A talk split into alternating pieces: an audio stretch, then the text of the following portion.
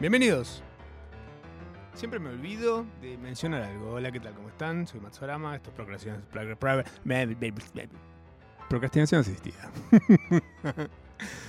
Siempre me olvido de hacerles un comentario respecto a la canción de apertura de esta nueva temporada. Que es, es una banda austríaca cantando en español. Es la única canción en español que tienen. Eh, se llaman Scatapult, como si fuera una catapulta de ska. Tienen un par de canciones, no son una banda plorífera, no tienen un montón de, cosas, son bastante vagos me parece. Tocaron un par de veces, hicieron un par de temitas y ya está, dejaron ahí. ¿Viste cómo son los austríacos? Y en el medio de todo un repertorio en su idioma, está esa canción. Que, le cantan a la procrastinación. Dicen me chupa un huevo. Yo siento que ese me chupa un huevo es muy argento.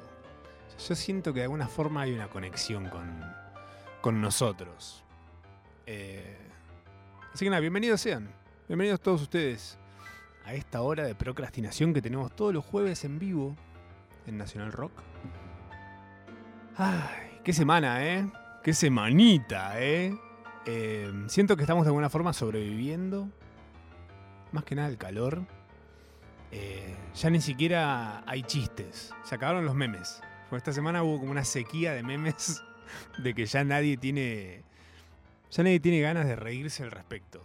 La semana anterior sí hubo y hubo como un montón de idas y vueltas al respecto porque hubo como chistes y gente celebrándolos, chistes y gente enojada, hubo información, obviamente, porque los humedales y demás, pero de repente hubo un momento en el que simplemente todo era, ya está, sé todo lo que tengo que saber, me reí de todo lo que me podía reír, y ahora es solamente estar fastidiado hasta que haga frío. Hubo un rezo que nos hermanó, creo yo como nación, que fue el de que llueva, que lloviera, que se largue una buena lluvia, así, bien torrencial, que viene amagando y etcétera, en toda esta parte en la que no llueve hace un montón, porque para los que no saben, porque seguramente habrá alguno del otro lado diciendo, acá está nevando, aquí está lloviendo hace siete meses, eh, y están en uno de los extremos del país tal vez. Entonces yo ahí digo, bueno chicos, solidarícense con el resto, ¿eh? porque de repente hay una sequía horrible en algunos lugares. Eh, entonces de repente llovió. Dijo la lluvia, ¿sabes qué, viejo? Mira, toma. Fin. Llovió, no sé qué habrá llovido, 40 minutos, media hora. Una linda lluvia igual. Em, yo aproveché esa situación para salir a, la calle y girar mirando hacia arriba con los brazos abiertos, medio en plan... Eh, no sé, creo que podría haber sonado una canción de Marcela Morelo, ¿no? Como un manantial de agua. Girando así en la calle. Creo que estamos todos para hacer ese que nadie le parezca una estupidez. No decir, ah, mirá, qué loco que está. No, porque llovió y estábamos todos medio. ¿Sabes cuál fue la sensación que tuve respecto a la lluvia? Fue, fue como esa, fiebre de locura del mundial, de haber ganado. Un poco esa. Porque vi que había gente en la calle medio en la misma. Como de salir y hacer tipo. ¡Ay, al fin! fue rarísimo. Fue como si, no sé, como si no lloviera hace seis años. Eh, pero bueno, la sensación fue buena. Ahora, lo que pasó fue que terminó la lluvia y acto seguido, el calor seguía y volvió y vino en plan ahora más humedad. Entonces fue como no, un arrepentimiento automático. Entonces no me quedó otra que estar encerrado el resto de los días en mi casa, eh, bajo el aire, gracias a Dios, solo se me cortó la luz una vez. No sé si es gracias a Dios o a quien haya que, agradecer, pero bueno, se me cortó la luz una sola vez. Eh, por suerte a un amigo que vive a seis cuadras no se le había cortado y aparecí, tipo, eh, desaparecí de mi casa tipo en un parpadeo y aparecí en su casa con todas mis cosas, con cables, enchufes, computadora. Eh, con todo. Aparecí en su casa automáticamente, me instalé ahí todo el día, se tuvo que ir a hacer una cosa, yo me quedé ahí, se cortó la luz en su casa y no me quedó otra que dormir una siesta, tipo, no, fue como mm, una semana muy extraña respecto a cómo me dejé regir por el calor y después también me la pasé viendo películas. Estuve viendo muchísimas películas. Eh, me vi el método Tangalanga. No sé si la vieron. Una película de industria argentina, por supuesto. ¿Qué la van a hacer los austríacos? Podría ser. ¿Vos te imaginas? O me gustaría. Como que hay países que nos bancan un montón. Podría empezar a hacer cine argentino de, afuera. Me gustaría muchísimo que pase eso. Eh, vi el método Tangalanga. Yo eh, siempre fui muy fan de Tangalanga. Eh, fui muy fan de las jodas telefónicas, de hacer y que me las hagan. Eh, creo que de alguna forma vuelve en karma que me llamen tanto de DirecTV de Movistar. Eh, como que además ni siquiera tiene chiste. Porque si, me si te llamaran todo el tiempo de Movistar y por lo menos te hicieran chistes, o sea, te jodieran realmente con la intención de hacerlo, creo que sería más digno. Sería más digno. DirecTV llegó a tu zona. ¿A cuál? No sabes ni dónde vivo. ¿A cuál? ¿Qué? Bueno, vi también eh, El Triángulo de la Tristeza, que mm, casi la voy a ver al cine, porque me habían dicho, "Oh, es excelente. Hubo gente que me dijo, es excelente. Y también hubo gente que me dijo, es una basura monumental. Y la verdad que yo no me voy a quedar con la espina de saber de qué lado estaba yo. Y dije, la quiero ir a ver, pero eh, me daba poco de paja ir al cine. Y de repente me entero que está hace mil años en una plataforma, en Pr- Prime Video. Entonces dije, bueno, la voy a ver. Y la vi. Pareció mirable. Eh, siento que sabes qué es. Eh, Triangle of Sadness, el triángulo de la tristeza, es White Lotus la película. Eh, tiene como esa vibra de, che, esto no va a ningún lado. y cuando termina es como, ah, ok, vi nada más un momento de un grupo de gente sin un necesario desenlace. A mí la verdad que no me gusta eso, ¿eh? En el cine. A mí dame el paquetito. Quiero que la película arranque con una historia y termine con la historia. Irme con una moraleja, algo. Si me querés dejar algo abierto, deja alguna cosita medio abierta por ahí dando vueltas, pero a mí la historia, dale un cierre, viejo. O sea, si querés dejar algo medio abierto, puedes aprender de Inception, ¿eh? el origen, eh, con DiCaprio y amigos, em, que termina la película y al final hay un rulito que te dice, mira, quédate pensando, flasha con esto, llévatela a tu casa, debatan en la pizzería. Eh, es una película que termina. Terminen las películas, vagos. ¿Eh? Manga de vagos, forros, como dijo Charlie en su momento. Eh, también vi. y la vi pirateada. Porque, ahora les voy a. Se explica solo. Sin novedad en el frente. Está en una plataforma. Pero no le voy a dar una reproducción a esa película. Es más, me metí en la plataforma y tenés una opción de poner pulgar para abajo. Le puse pulgar para abajo. ¿Eh? Que sepan. Que encima que es una remake nos arrebata el dólar. El dólar, escucha, el, el Oscar. El dólar también. ¿Sabes qué? Porque si hubiésemos ganado el Oscar, seguramente. No, se hubiera subido, porque la otra vez que ganamos el mundial se fue, tipo. subió 100 pesos más. dólar. no ganemos más nada, chicos. ¿Sabes qué? Deja así. Mientras peor nos va, mejor estamos, me parece. Em, tengo una observación para hacer esa película. No sé si la vieron. Es de guerra. Está muy bien hecha. Es, me- es medio aburrida porque creo que como no es una guerra en la que estamos nosotros, no la sentimos, supongo. Pero hay algo en esta película que a mí que me gustan los kaijus, que son los bichos gigantes tipo Godzilla y demás. La música que tiene esta peli tiene como una vibra medio de Godzilla, medio de película de bicho gigante. Y dije, ay, qué bien estaría que la flasheen y que digan, listo, ¿sabes qué? En una película de la Primera Guerra Mundial metemos un bicho gigante. Eh, hubiese sido alucinante, realmente hubiese ganado la mejor, el Oscar. Le entrego yo el Oscar, así tipo, tomá, lleva. Lleva, lleva, alemán, lleva. Pero bueno, no, una remake, ¿eh? Ganó. Siento que igual, ¿sabes qué? Hay un olor a que hubo... Mira que yo no soy de desconfiar así, ¿eh? pero siento que hubo un tongo ahí con esta película. O no está tan buena. No está. Bueno, las, otras que estaban nominadas también a mejor película extranjera eran bastante una poronga, pero... No porque 1985 sea nuestra película, pero estaba buena. Es una buena historia, además. Como hay como un. Oh. ¿Cómo puede ser que no les gustó, viejo? Es como caso cerrado. La precuela de, los orígenes. No, no, no. Hay un montón de cosas que pasaron por alto, me parece. Pero bueno, hay ellos. Eh, también vi un documental que se llama Los Apocalipsis del Pasado. Soy re de ver estas cosas que son claramente desde el título son una poronga. Pero me dio mucha risa porque el mirá si será. Mirá, mirá, si será este.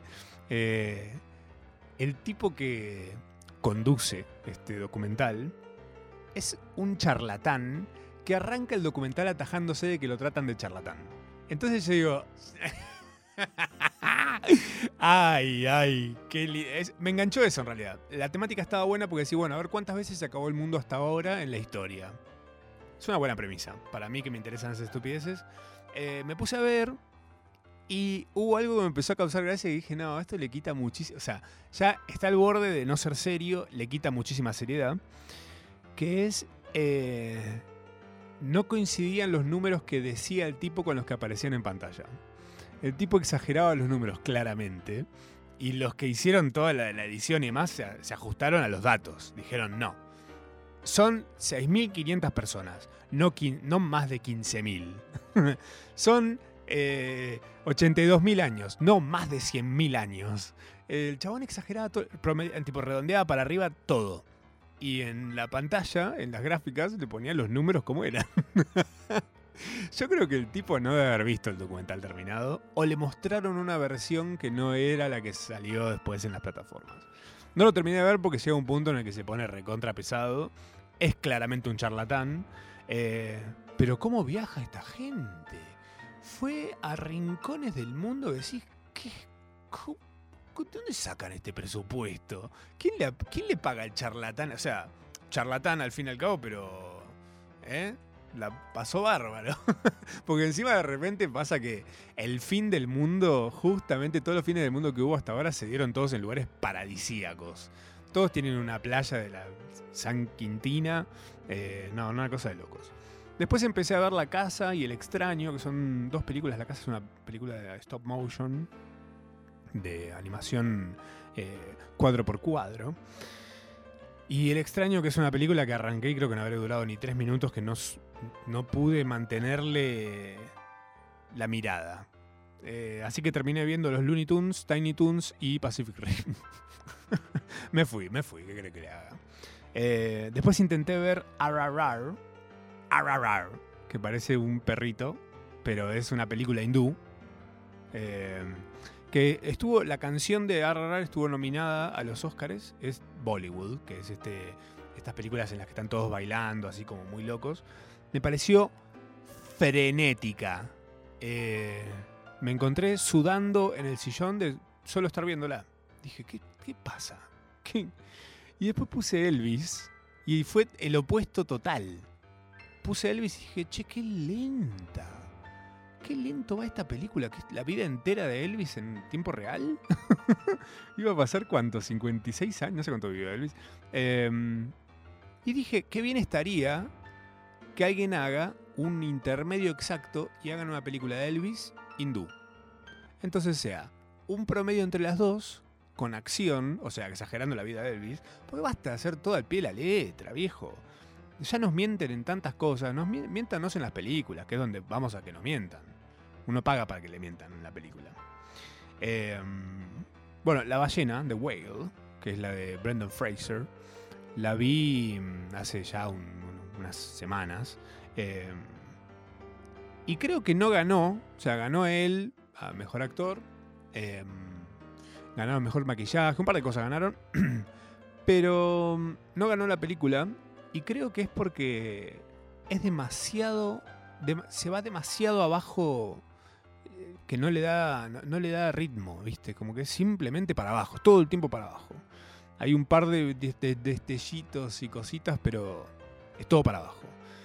Y yo creo que si ganó todo en todas partes al mismo tiempo, mejor película eh, en el Oscar, que es una película que dentro de todo es bastante chistosa, o sea, tiene un montón de momentos que son ridículos, o sea, mucha ridiculez hay en esa película.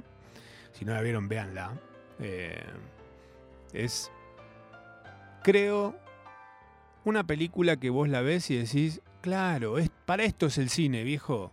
Eh, bueno, eso es lo que le decía recién, que no sea necesariamente sujeto a la realidad, todo está tan atado. No sé si se acuerdan cuando salió Interestelar, que se hizo conocido que un montón de datos de Interestelar están científicamente chequeados. O sea, hay una hotline en Hollywood, aparentemente, donde vos llamás si hay un Neil deGrasse Tyson, ponele, donde le decís, escúchame, Neil, si nosotros de repente mandamos una nave a un agujero negro, ¿qué pasa? Y pasaría esto, esto y esto. Ah, listo. Entonces, tiki, tiki, tiki, tiki, hacen como una especie de chat GPT, ¿no? Le preguntan, chat GPT, ¿qué pasaría si nosotros... Ahí te cuenta tipo qué haría. Eh, paremos un poco de atarnos tanto a la realidad. Hagan, vuelen, imaginen. Para eso es el cine, chicos. Es un arte, no es una ciencia. Es un arte, no es una ciencia, ¿eh? Clave. Para eso está todo en todas partes al mismo tiempo. Entonces, yo digo, si la ballena tuviera un poco de eso, si la ballena tuviera reidores, en los momentos en los que hay silencios, de repente hay un silencio, ¿no? Tipo, ay, yo te amo, ¿ah, sí? ¿Me lo decís ahora? en un momento que realmente podría haber sido incómodo, pues en un momento realmente hay un montón de discusiones que son como decís, uff. ¿Viste cuando vas a lo de un amigo? Cuando ibas a lo de un amigo y, y discutían los padres, es esa sensación casi toda la película. Es como que decís, uy, justo hoy tuve que venir y vos estás ahí, está, tu mochila del otro lado de la habitación de donde están discutiendo. Y vos te querés ir, pero decís, no, pasa que tengo que pasar por ahí. La verdad que no quisiera. Bueno, después, después la busco la mochila. Después busco la mochila. Le dice a tu amigo, che, ¿me buscas la mochila? No, no quiero ni pasar yo tampoco, te dice. Bueno, yo creo que si la ballena la hacía más tipo el profesor chiflado, tenía chance de ganar el Oscar. Te la tiro, eh, Darren, el director. Eh, hubiese sido bueno, qué sé yo. Para mí, para mí estaría bueno. Eh, si alguien hace esa edición de La Ballena con risas, yo la vería. En el cine, ¿eh? A esa sí la iría a ver al cine. Además sería, ¿sabes qué? Las sensaciones que te causaría sería muy confuso. Sería mucho más confuso. Si a vos Darren Aramovsky te, te copa causar cosas raras en la gente, eh, hacela con reidores. Hacele un Snyder Cut. Eh, bueno, toda esta fiebre por el cine es obviamente porque fueron los Oscars y a mí me pasa generalmente que cuando son los Oscars se me revolucionan las ganas de ver películas y veo cualquier poronga. Eh, bueno, lo habrán escuchado recién. Todo lo que dije hasta ahora, la mayoría fueron como... ¿Qué estoy viendo? Pero bueno, yo le di play y vimos qué pasó. Eh, hubo sí cosas buenas, por ejemplo la de Tangalanga me, me, gustó, me pareció que tiene mucho corazón. Fin. Las demás me parecieron realmente casi todas una por otra, no me enganché, no sé, también pasa eso, ¿viste? Por ahí no estás en esa, no estás en el momento, no la sentís. Puede pasar. Eh, bueno, en la ceremonia de los Óscares hubo dos grandes momentos de redención que son justamente de eh, Brendan Fraser y de este actor que se llama eh, Ki Hui Kwan. Eh, que es el protagonista de eh, Todo en todas partes. De todo, todo. Vamos a decir todo, todo porque es un montón de nombres. Brendan Fraser está hace rato, yo creo que de que empezó el año para acá o un poco antes también, está eh, teniendo una actitud muy de perro rescatado. Onda, un perro que le pegaban mucho, lo rescataste y está todo el tiempo como medio como con cagazo, pero como medio agradecido de que lo recibís en tu casa, ¿no? Eh, el tipo ganó Oscar a Mejor Actor, ganó varios premios ya este año por esta película. Ganó el Critics' Choice, el del Sindicato de Actores y el Satellite, eh, todos por Mejor Actor. Em, bien, banco, ¿no? Banco porque realmente la, la performance que da en la película es increíble. Te crees que es gordo, te crees que está ahí quieto hace un montón de tiempo, te crees que eh, realmente lo conmociona la situación y, que está viviendo ese, ese, contexto que se presenta en la película. Em, después lo ves en notas y ves que está generalmente con los ojos medio llorosos. Entonces dices, ah, no, pará, capaz que no actúa tan bien. Por ahí está medio, le está pasando esto. o sea, es esto pero flaco. ¿entendés? Y no tanto. Pero bueno.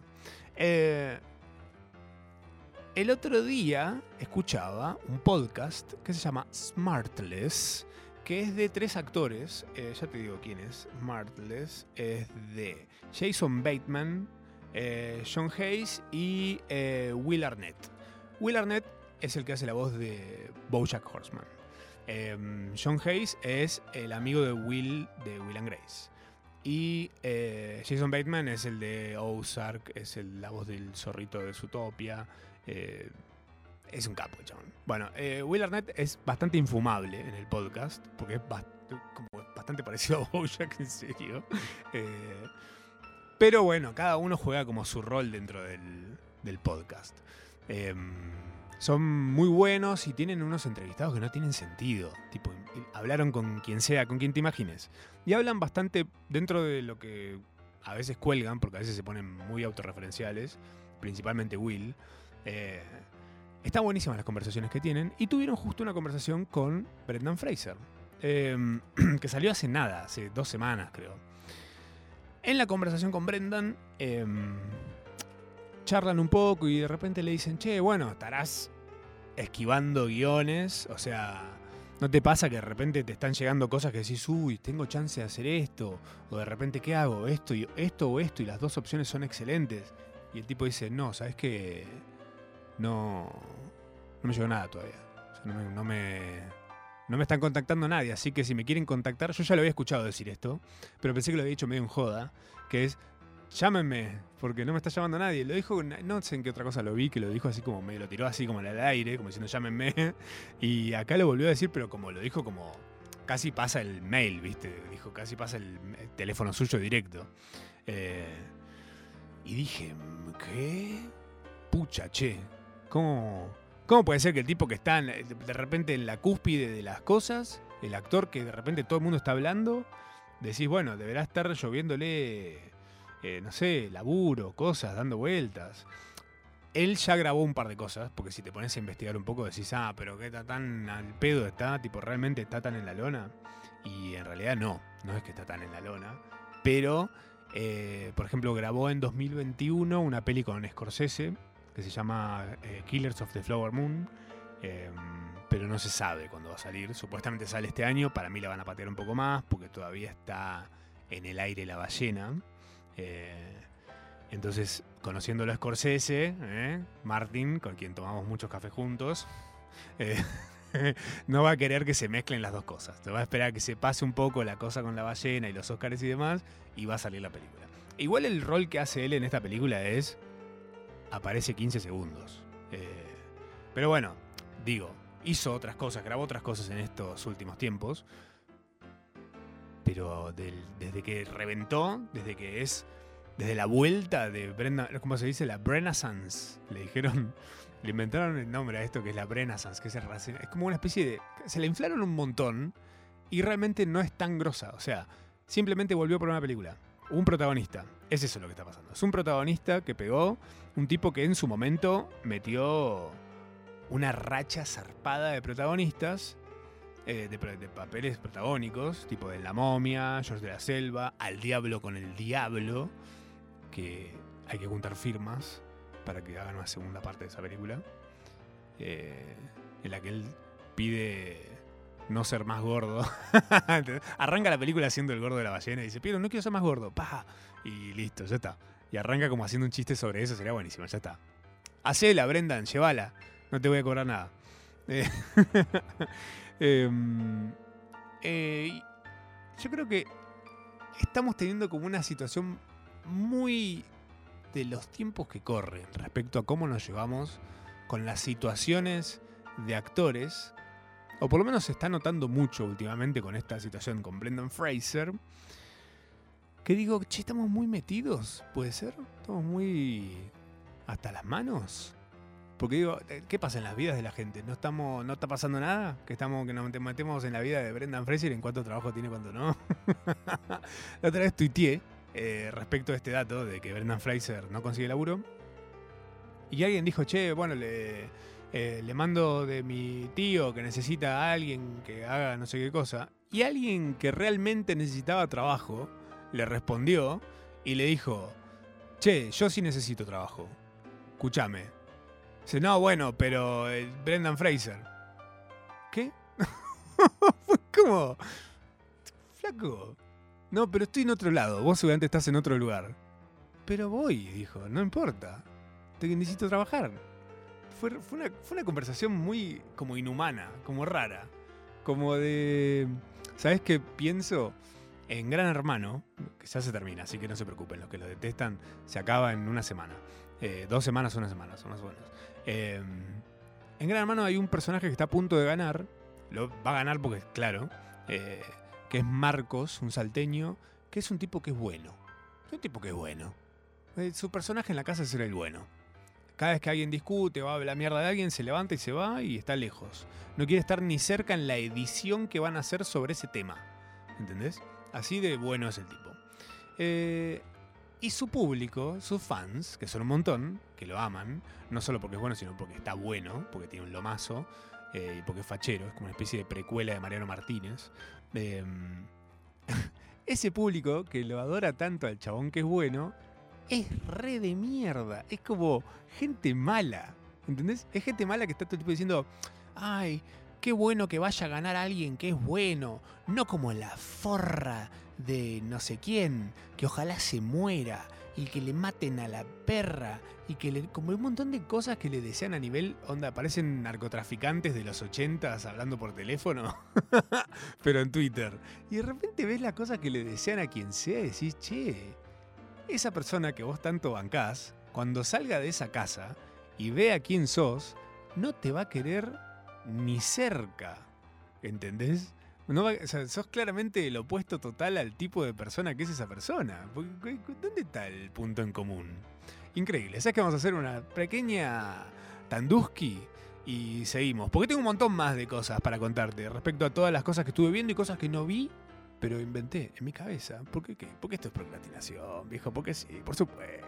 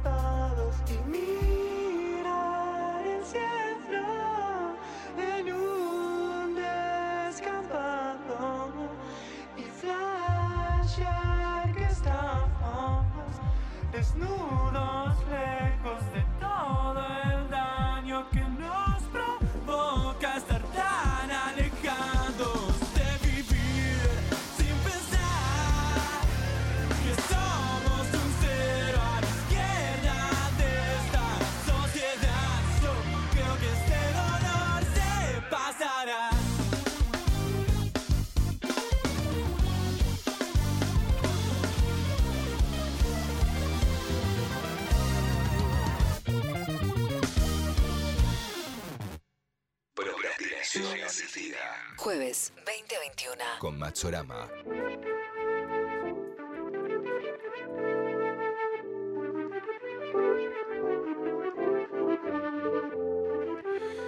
Ay.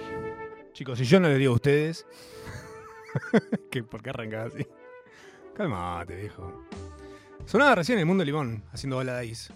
Búsquenlo, es argentino, es fresco, es nuevo, hace, tiene muy poco tiempo este disco. Circo Fantastic People se llama esta belleza que salió el año pasado. Suena re lindo. El Mundo Limón. Lo encuentran donde quieran. Además el loco es de estos músicos que están todo el tiempo haciendo cosas, entonces de repente lo tenés tocando en un lugar. Había organizado la otra vez una movida que creo, creo, hoy, hoy, ahora mismo está sucediendo esto. Mirá, ahí te digo. Eh, el chabón organizó una juntada con otros bajistas eh, y se juntan a hacer música y vos caes ahí y escuchás un montón de locos haciendo cosas lindas, cosas ricas. Para no esté chupándole el culo a Wolfpack nada más, ¿entendés? Que están lejos y en su país haciendo lo que ellos tienen ganas. Acá también hay de eso. Tenemos nuestros loquitos. Me encanta. Eh, estamos hablando de cine, estamos hablando un poco de todo, lo, procrastinando, ¿viste cómo es? Una horita de procrastinación, no le hace mal a nadie. Quizás a tu jefe, a tus proyectos, a tu pila de platos, a, la salud de tu casa, las cucarachas. A las cucarachas por ahí les hace bien que vos estés procrastinando porque, bueno, ellas hacen lo que quieren ahí, ¿viste cómo es?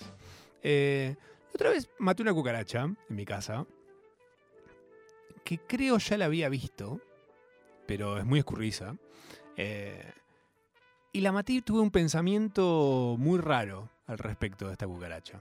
Eh, el tema fue el siguiente. Yo la mato y el y gato, que es mi, mi ma- mi mascota, que se llama gato, eh, vio la situación y se quedó como impactado.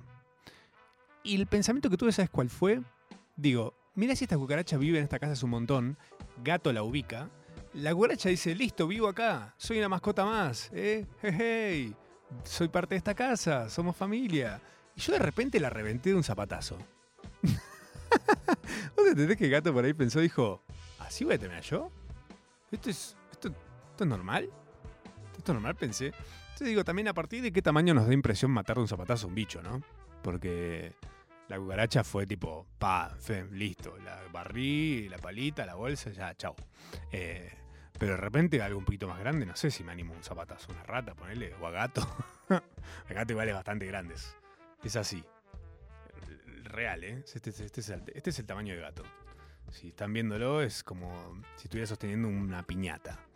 Eh, pero bueno, cositas. Estuvimos hablando un poco de los Oscars, estuvimos hablando de películas, estuvimos hablando de Brendan Fraser. Eh, vi, hablando de Brendan Fraser, también eh, en YouTube, una. eh, un ciclo que se llama Actors Roundtable, o sea, la mesa redonda de los actores. Es excelente. ¿eh? Si tienen chance de verlo, está de actores y de actrices. O sea, hay para hacer dulce. Eh, juntan a cinco, seis actores. Hay un periodista que les tira como una punta, una pregunta a cada uno, además, y cada uno desarrolla, charlan entre ellos. Eh, está, obviamente, casi todos están hablando en inglés, pero tenés la opción del subtítulo, closed caption, que generalmente está en inglés y lo puedes poner tra- traducción automática, está bien, se entiende. Eh, porque lo que dicen está buenísimo. Porque hay gente que tiene mucho, muchísima experiencia encima metida ahí. Eh, en este caso es un Actor Roundtable que salió en enero, a principios de este año, con Austin Butler, que es el que hace de Elvis, Brendan Fraser, eh, Kwan, eh, Adam Sandler, em, y, ah, em, Colin Farrell y otro muchacho que viene del, del palo de teatro que no, no sé cómo se llama. Em, realmente buenísima, me encantó. Siento que quedó como medio cortita la participación de Adam Sandler, pero siento que Adam Sandler estuvo en muchísimas, me da la sensación. Creo que hasta de- debe ser la mesa de su casa, ahora sí. Debe ser él que pone el lugar, o él debe estar ahí como diciendo, bueno, sí, voy. Total, estoy un ratito acá. Em, me gusta mucho lo que aportan a la mesa Brendan, eh, Key y Colin Farrell. Son los que más me, me- me agrada la- el aporte, lo que traen o lo que cuentan. Eh, Colin Farrell, por ejemplo, está muy claro. Eh, como que el chabón tiene muy en su visión de qué películas elige hacer, a partir de un momento del que ahora vamos a hablar. El chabón elige qué películas va a hacer pensándolas como audiencia si esa persona que dijo, bueno, tengo dos horitas, voy a hacer un plan, me voy a ir al cine, voy a sacar entradas, voy a gastar platita, eh, voy a cortar un poco mi semana, voy a extenderme, me voy a entretener, lo voy a disfrutar, voy a salir de ahí pasa- habiéndola pasado muy bien. Quiere ser hacerse responsable de ese momento, como actor. Yo, pará, Colin, pará, pará un poco, Colin, soltame, te estás pasando de vivo. Eh, me parece buenísimo que el chabón no quiera que pierdas el tiempo como audiencia. Porque además la película no es que duran un TikTok. Porque si es un TikTok es una poronga, bueno, una historia. Una historia que es una poronga, la pasás. Y ni te, ni te acordás, después 15 segundos después ya te olvidaste. Eh, pero Colin Farrell, viejo. Un tipo muy responsable. Yo lo banco mucho desde una película que vi pirateadísima, tan pirateada que el final estaba roto y lo, vi hace poco. Recién, hace poco vi cómo terminaba una película que a mí me encantaba encima. Eh, que se llama Enlace Mortal o Phone Booth. O sea, es una película que transcurre todo el tiempo en una cabina telefónica. Está él en una cabina telefónica. Si no la vieron, véanla porque es un película. Eh. No, no, está muy bien hecha. Está muy. Es muy. Hay que hacer una película para que un chabón esté todo el tiempo en una cabina de teléfono. Es como esta. Loque, ¿ubican? La de Tom Hardy en un auto. Tom Hardy, Tom Hardy además. Para más, tipo, no es que te ponen un chabón horrible, te ponen estos tipos que vos decís, se le revería dos horas a este chabón y nada más. O sea, de hecho, sacale la camisa. que no le ande el aire acondicionado a Tom Hardy. Eh, pero bueno, está un Colin Farrell en esta película recontra joven. Mirá la cara que tiene pebete. Eh, y después sale Alejandro Magno, que de esto habla en el Round Table de actores. Alejandro Magno es una película que hace Oliver Stone con música de Evangelis. Imagínate, ya con esos dos datos, sabes la magnitud del proyecto y por el cual Colin Farrell dijo: "Ja, Me voy a tener que comprar un traje porque me van a regalar un Oscar. Me van a llevar los premios. Voy a tener que poner un estante en mi casa para los premios que van a dar por esta película, porque claro, es un sueño de Oliver Stone, la quiso hacer toda su vida. Y de repente cuando pudo y dijo, che, yo soy tan grosso que puedo hacer la historia más zarpada, más grande jamás contada, veníamos de... Todavía teníamos el gustito de gladiador. Entonces medio que Oliver Stone estaba con eso, estaba encachilado con eso y dijo, ah, sí, gladiador, que es la historia de un X. Le fue bárbaro. Mirá si no voy a romper todo con Alejandro Magno, viejo. La historia de Alejandro Magno con Colin Farrell y Vangelis. Vangelis, como le dicen ellos. Como le decían. Bueno, eh, él cuenta en esta roundtable que está en Canadá con sus hermanas, en Canadá el país, no- no preso como muchos de ustedes dirán. Eh, y las hermanas le empezaron a decir, che, salieron las críticas de la peli. ¿Y qué onda? Estoy, ¿eh? No, no, no, no. Está, todo mal. No, le gusta a nadie. No solo no le gusta, le parece la peor película, mala, aburrida, eh, magno, el bodrio más magno de los, no sé, titulares de Olé, eh, todos juegos de palabra con hacer chistes sobre que era una poronga. Eh, y claro, Colin Farrell dijo, ¿qué? Mi carrera. Le chupó un huevo, tipo el Oliver Stone y los Oscars y los premios y todo. Dijo, Chloe, ¿qué voy a hacer después de esto? Y el chabón quedó, quedó muy en su cabeza, tan así que después cuando lo llaman para hacer otras cosas, él dice, no, che, yo no sé si me quiero subir a tu peli porque te la voy a bajar. Le voy a bajar el precio a tu peli. Porque no sé si viste lo que pasó con Alejandro Magno. Empezó en esa, ¿entendés el mambo del chabón? En vez de decir, no, bueno, ya listo, ya está, tengo que salir adelante, tengo que actuar un rol nuevo y listo. Fin, se acabó. No, no- no se diga más. Eh, después de eso vino en Brujas, muy, si les gustó, eh, Los Espíritus de la Isla, creo que se llama, Banshees of Inisherin, que es la que salió ahora. Bruja, en Brujas les va a gustar un montón. Tiene como un. Hay un algo ahí, un espíritu de la isla. eh, después salió quizás una de mis favoritas, pero porque también tiene una mística detrás, que es el imaginario del Doctor Parnassus. El imaginario del Doctor Parnassus me sorprende mucho que tanta gente no tenga ni idea de qué se trata, ni cuál es, ni qué es, ni nada. Pero es un peliculón de Terry Gilliam. Que ahí ya por ahí decís, ah, ah, ah, ah, Terry Gilliam, sí, por supuesto. Maestro, pa- palabras mayores. Terry Gilliam, un genio, un loco, el del pie gigante, claro, sí, por supuesto. Bueno, Terry Gilliam hace esta película, El imaginario del Doctor Parnassus, que eh, es la película que estaba filmando Heath cuando murió. O sea, estaba en el medio del rodaje de esta película y se murió. Eh, para los que no ubican, se dicen, ah, sí, ¿quién es? ¿Quién, qué- qué- quién era? Es el que hace del guasón en la Batman de Nolan. Quizás uno de los mejores guasones. Bueno, el imaginario del Dr. Parnassus venía bien, venía siendo una buena película. De repente se muere este tipo que es protagonista en la película. Y dicen, che, ¿qué pasa? ¿Qué hacemos ahora? Y quedó como medio en el aire el proyecto. Proyectazo encima, no es que es un proyecto chiquitito. Tiene un historión y es un. Es una, es- si la pueden ver. No sé si está en plataformas, no, la- no me la crucé ninguna todavía. Em, lo que hizo Terry Gilliam, muy genio, es usar escenas que había grabado Heath y reescribió un poco la película, eh, reemplazándolo a Heath con Johnny Depp, Jude Law y Colin Farrell. Sí, los tres haciendo de Heath Ledger. ¿Qué? Eh, yo ya tenía ganas de verla cuando me enteré que le estaban por hacer esta película, porque aguante Terry Gilliam. Pero cuando pasa esto, yo dije, oh, bueno, ya fue. Todo mal. Y después, cuando me entero de que aparecen estos chabones, dicen, che, Terry, somos amigos con el. Éramos amigos con el Heath Ledger. Hagamos alguna cosa, si necesitas alguno de nosotros. Y el tipo dijo, pará. Yo cuento con estos tipos para. Ah, puedo hacer algo. Y dijo, acomodó un par de fichas. Y de repente en la película. parece que siempre fue así la idea, ¿entendés?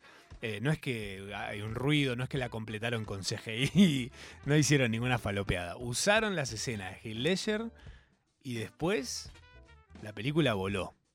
Eh, y pará, porque además de esto, eh, por si esto te toca un poco el corazón, los tres chabones, Johnny Depp, Jude y Colin Farrell, cobraron sí por hacer esta película, por supuesto, pero donaron toda la plata a Matilda, la hija de Heath Ledger. Para un poco, Colin Farrell. ¿Cómo quieres que me enamore? ¿Qué? Pero acá yo en este país no sabes ni quién soy. Pero bueno, voy, pasame la dire. Pasa la ubi que voy. Todos. Increíble. Qué gente. Bueno, Dios. Em, hace poco descubrí un par de cositas de, em, de los Óscares que me parecieron curiosas. Me, dieron, me generaron curiosidad.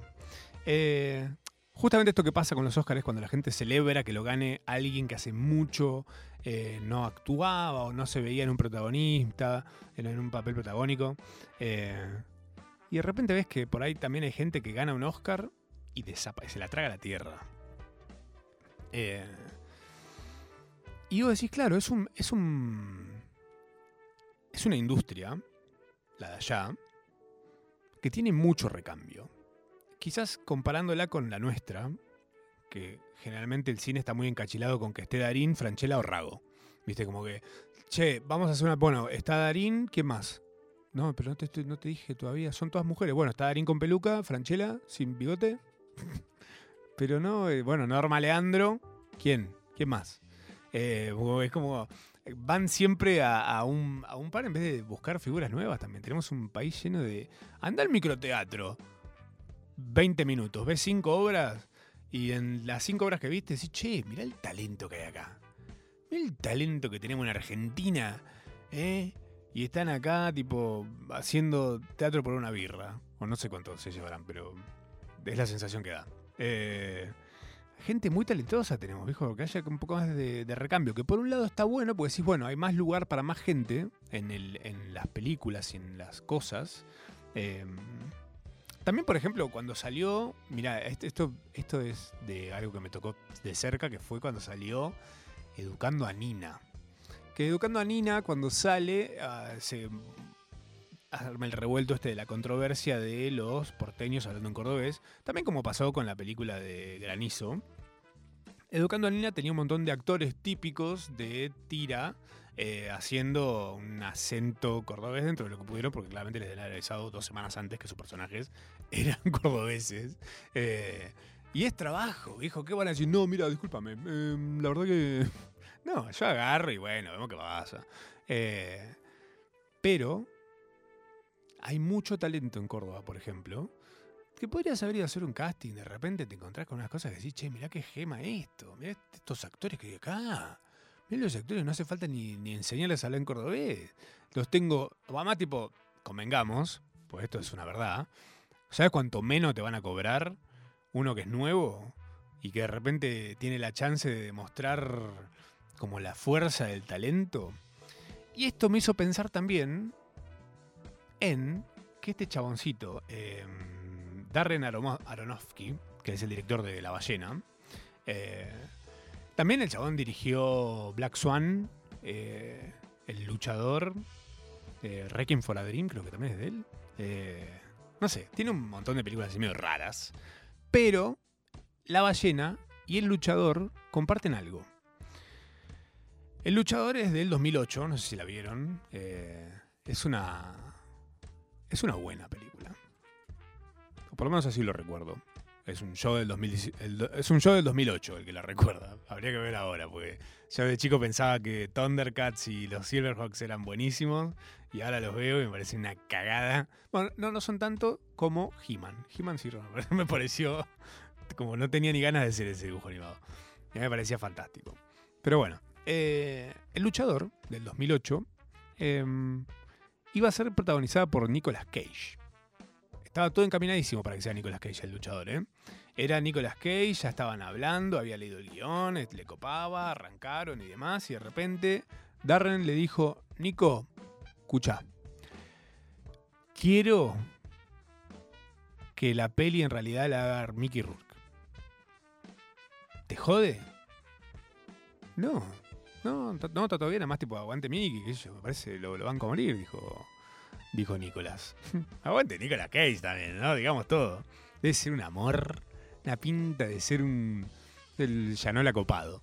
Eh, bueno, El luchador, con Mickey Rourke, es una película que muestra como esta cosa de, de la superación, del- de, luchar, y de uy, qué difícil es todo, no se logra todo tan fácil, porque también venimos de un mundo de que con eh, cinco piedritas en un guante eh, cambias la historia del universo, ¿viste? Y de repente esto es gente que labura y que se rompe el lomo y que le sale todo mal y que, y que va y va y va y bueno. Siento que un poco es un mambo de Darren. eh, que las historias de superación sean protagonizadas por gente que va a vivirla como tal. ¿Entendés? Hay algo ahí que por más que seas buen actor, si realmente vos estás sintiendo un poco lo que le pasa a ese papel, se va a ver diferente. Y de hecho, bueno, ganó, este chabón ganó premios, estuvo nominado al Oscar Mejor Actor también por eso, Mickey Rourke. Eh, Mickey Rourke en ese momento, eh, que no es el Mickey Rourke del entonces, en los años dorados de Mickey Rourke. Es un Mickey Rourke bastante cagado a palos, ajadísimo, eh, ya con esa cara, viste, de, de pan dulce. Como cara de pan dulce, ubican esa la cara muy operada que ya parece un pan dulce. Eh, mirá si estará operado, que en la Wikipedia de Mickey Rourke dice cuántas veces se operó la nariz. O sea, que- ¿cómo, saben eso? ¿entendés? Eh, siento que de alguna forma le busca eso este chabón. A que puedan transmitir como que su truco para que estas películas brillen de más es, che, voy a agarrar a un actor que está medio en la lona, que está haciendo papeles chiquitos y demás, que hace mucho no pegan un protagónico. Mira lo que es. Mira lo que es. Mirá lo que es Mickey Rourke. Eh, Increíble. Parece prostética la cara. Pero no. Mickey Rourke. Aguante Mickey Rourke igual. O sea, sí, nos reímos, pero aguante Mickey Rourke. Digamos todo. Eh, me parece que hay algo ahí en la búsqueda que hace Aronofsky, Aronofsky, Aronof- eh, este director, en estas películas por lo menos. Debería ver más en detalle el resto, tipo Black Swan y Appleblass. mm, No sé, creo que en algunas otras no va siempre, pero de repente le agarra de decir, che, quiero agarrar uno que esté medio corte gamuza y llevarlo a la luz. ¿Te imaginas que haga tipo cebollitas el día de mañana? Aronofsky con gamuza me vuelvo loco, Dios que nos vean. ¿Ves? Si hubiéramos ganado el Oscar, estaríamos en el foco de, esta gente que hace películas en otros lados. Los austríacos estarían acá haciendo canciones en español. Eh, pero bueno, viste como el mundo de los Oscars es un, es un loco. Está, por un lado, Brendan Fraser, que por más que la viene pegando como loco, no lo llama nadie. No lo llama ni su vieja para hacer un cameo. eh, para mandar saludos por plata. Después hay gente que después de los Oscars o de ganar así premios dice, "Bue- ya está, ya está, me saqué el peso, me saqué el peso. Ahora puedo hacer lo que se me cante el orto. Puedo hacer una película de mierda, puedo hacer la biopic de Barney el dinosaurio, puedo hacer lo que se me cante. Estoy, estoy libre, ya está. ¿Por qué? Porque de repente puedo decir, vos tenés un Oscar. ¿Entendés que a partir de eso ya está? Tenés como una especie de, de habilitante de poder hacer cualquier poronga. Y después, los que están en el camino de el prestigio, suelen hacer una, que obviamente estuve investigando y dije, claro, míralos estos, que es, ganan un Oscar y automáticamente el cine. No, no, yo soy de teatro. Y de repente se pasan al teatro y hacen teatro eh, en Londres. No, no, Broadway. Broadway es, es un teatro de revista para ellos. No, eso es para los chicos. Eso es para, no, que el Rey León, que para llevarlos un fin de semana ahí. le compro un pochoclo, la entrada de 500 dólares, de 1000 dólares, no sé cuánto sale. eh, y la vemos ahí, una obrita para caerse de risa, ¿viste? Wicked, no sé. Pero esta gente que gana Óscares, de repente eh, dicen, che, eh, por ejemplo, Kevin Spacey, un hombre querido por el mundo entero. Kevin Spacey supo pirar igual, ¿eh? Es un personaje de Darren para mí. Eh, Kevin Spacey después de ganar el Oscar por Los sospechosos de siempre, que es un peliculón, si no te la spoilearon. Porque si te la spoilearon, ya está. Es como- es una cagada. Es la primera película que hizo. La primera película spoileable, tal vez haya sido. Kevin Spacey se convirtió en director de un teatro en Londres. Director de teatro en Londres. Claro, porque tenía un Oscar. ¿Qué tendrá que ver? Eh, me imagino gente de Londres indignada porque vino Kevin Spacey a dirigir un teatro. ¿Qué sabrá de teatro? Este mugriento. Eh, y Kevin Spacey ahí con la bicicleta chupapija haciendo. No, bueno, no sé si vieron Belleza Americana, pero les acabo de spoilear una parte de la película. Ha- Hashtag bicicleta chupapija. ¿Quién pudiera, no? Bueno, así termina, ¿no? Si tiene una bicicleta chupapija, te sale. Eh, después Helen Mirren eh, también eh, continuó carrera en teatro haciendo producciones del West End de Londres, obviamente. Lupita Nyong'o, que después de ganar el Oscar por 12 años de esclava, no, 12 años de esclavo, se fue también a hacer Eclipsed, una obra de teatro. Y así un montón de gente que empezó a hacer como la de ese caminito. Y la verdad que yo prefiero que estés cagándote de hambre haciendo películas de mierda, porque yo las veo en semanas como esta que acaba de pasar. Gracias a todos por venir a esta hora de procrastinación, espero la hayan disfrutado. Yo la pasé bárbaro, ¿eh? La pasé espectacular. ¿Qué crees que te diga? Y ahora, ¿sabes qué? Me voy a comer una pizza con el de, con el de Crepúsculo, que está acá en Buenos Aires. ¿Sabías? Bueno, estoy como loco que lo quiero cruzar. Para gritarle, ¡Edward! Porque este es así este país, ¿viste cómo es? Es así. Vino a ver a la novia que toca en el Lola Palusa. Gracias a que vino él, va a haber gente viéndola. Te lo juro, ¿eh? Te lo juro. Voy a ir y lo voy a grabar y te lo voy a mostrar y te voy a decir, ¿ves? ¿Ves? Toca a las 4 de la tarde. Y está la- porque está la tipa esa que no la conoce nadie encima. Buscás que hizo música y no, tiene. No hizo. ¿Por qué la llamaron? ¿Cómo? No sé, bueno, qué sé yo. Está el mismo día que toca Diego Torres, así que. Si no está bueno, Ya sabes, tenemos a Diego, que nos salva. Gracias a todos. Nos vemos el jueves que viene, a las 8, acá, Nacional Rock.